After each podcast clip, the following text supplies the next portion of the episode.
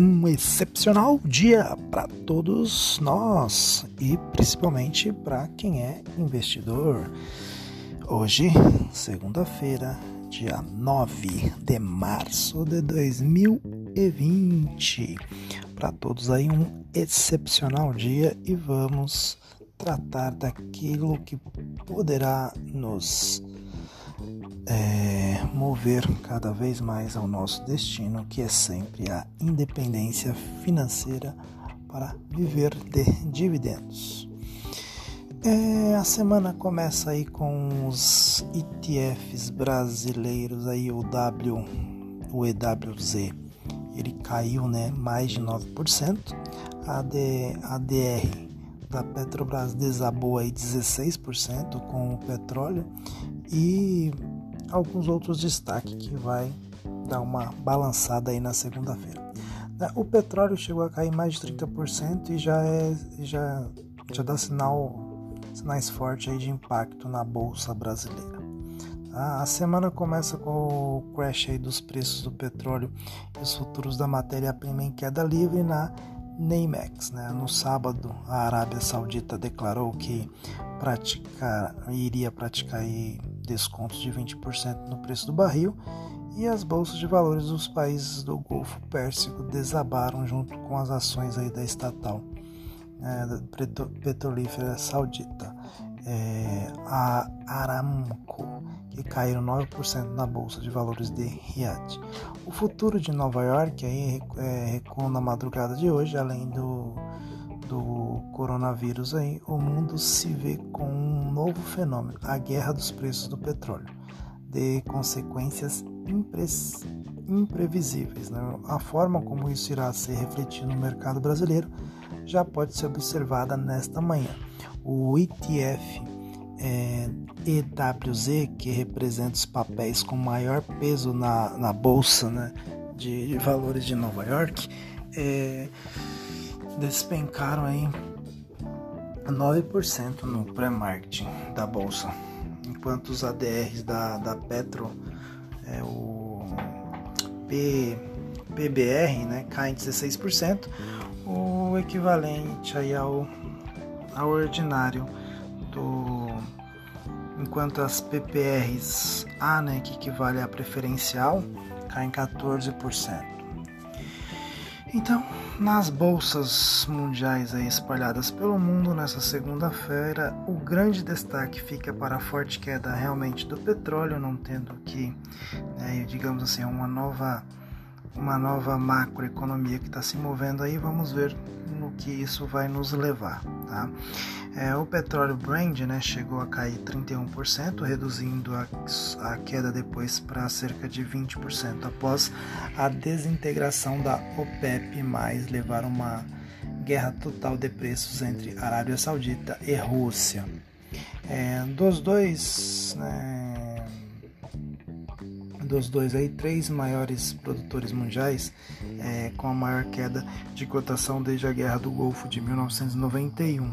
Uma nova fonte, é, uma nova fonte de risco se instaura em uma economia mundial já abatida com o coronavírus, que já tem perto de 110 mil infectados em todo o mundo. No final de semana, a Arábia Saudita cortou os preços do seu petróleo, numa sinalização de, de que ampliará significativamente a produção em abril. A decisão dos sauditas, que foi interpretada como uma guerra de preços, veio após a organização dos países exportadores de petróleo, a OPEP, né, e os aliados da OPEP+, da última sexta-feira, dia 6, para cortar ainda mais a produção do grupo como parte de uma estratégia para lidar com o impacto econômico do coronavírus.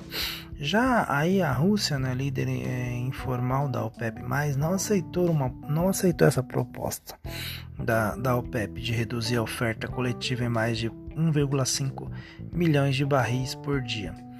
As bolsas asiáticas e do Pacífico encerraram ne os negócios dessa segunda-feira em forte queda generalizada, liderando as perdas na Ásia o índice acionário japonês, o Nikkei, sofreu aí um tombo de 5,07 né, hoje a 19.698,76 pontos.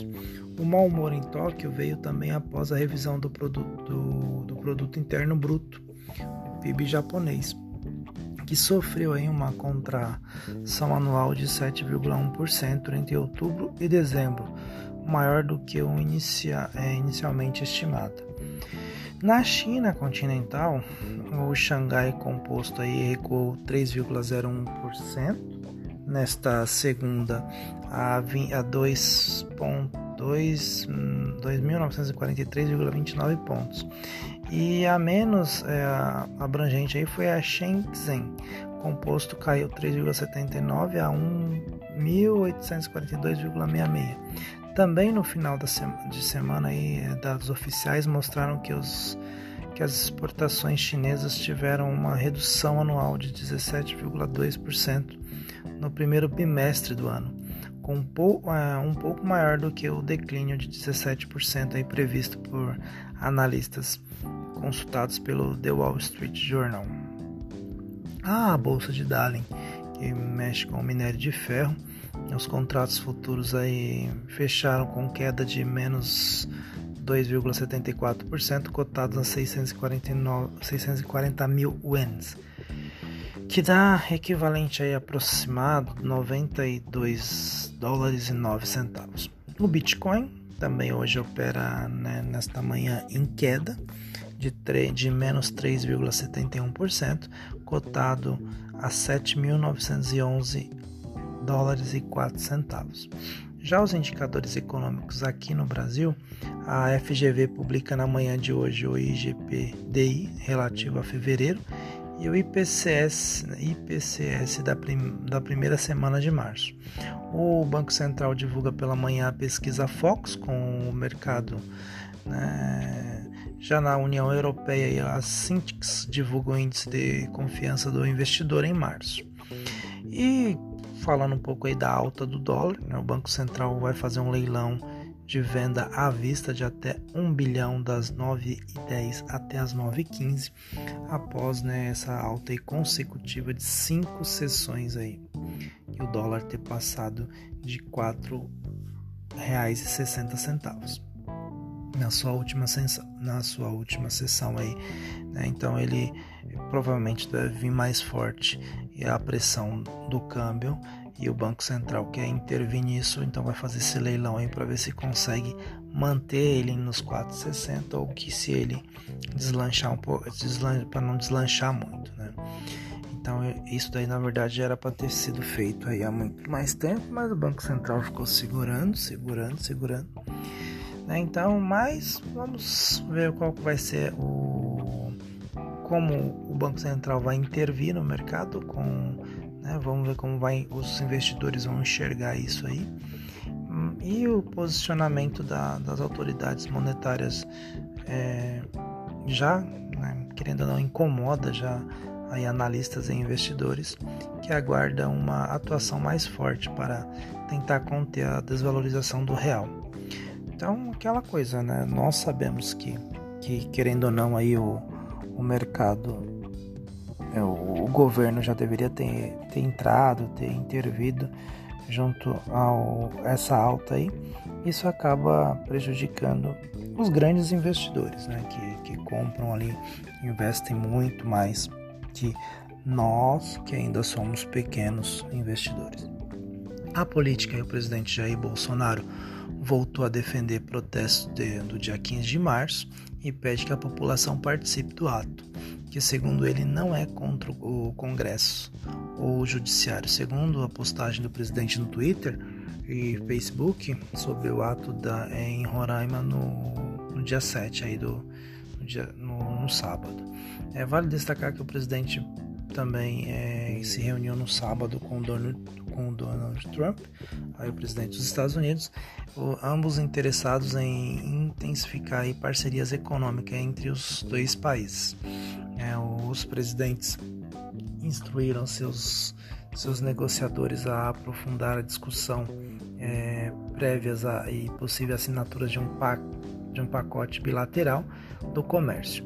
A informação foi confirmada pelo ministro das Relações Exteriores. Segundo a pasta, a intenção é que um acordo seja assinado ainda neste ano.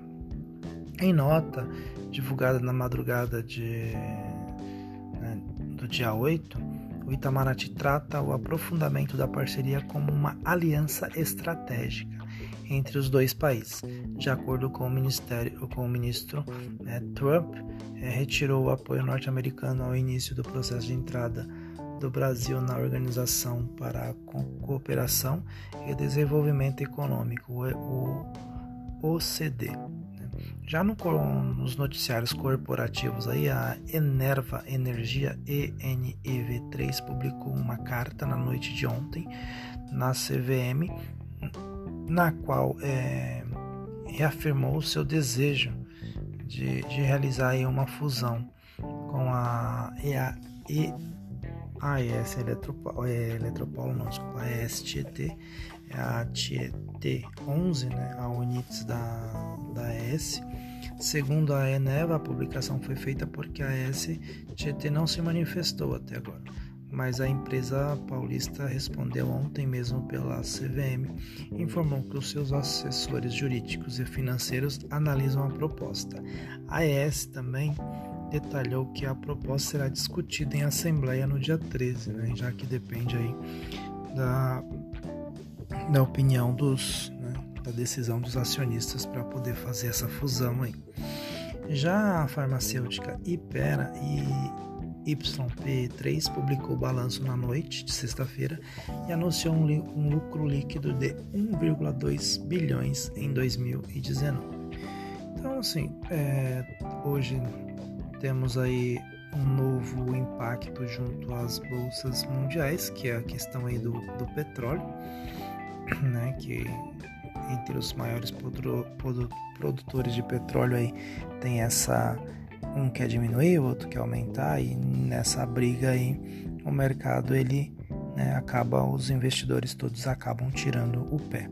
E como eu volto a dizer, como nós somos investidores com foco no longo prazo, quem tem aquela sua reserva especial para oportunidade, é hora de ver aquela empresa que está dentro do seu é, dos seus filtros, que você tem ali certeza de que ela é uma boa empresa e aproveitar a baixa né, e as compras, porque é sempre bom você pegar boas empresas com preços mais em conta, porque você acaba ganhando sempre na valorização disto, né, desta, deste papel. Então, para não me alongar muito, vou ficando por aqui, desejando a você aí um excepcional dia na data de hoje e é de Carlos Pereira e até amanhã.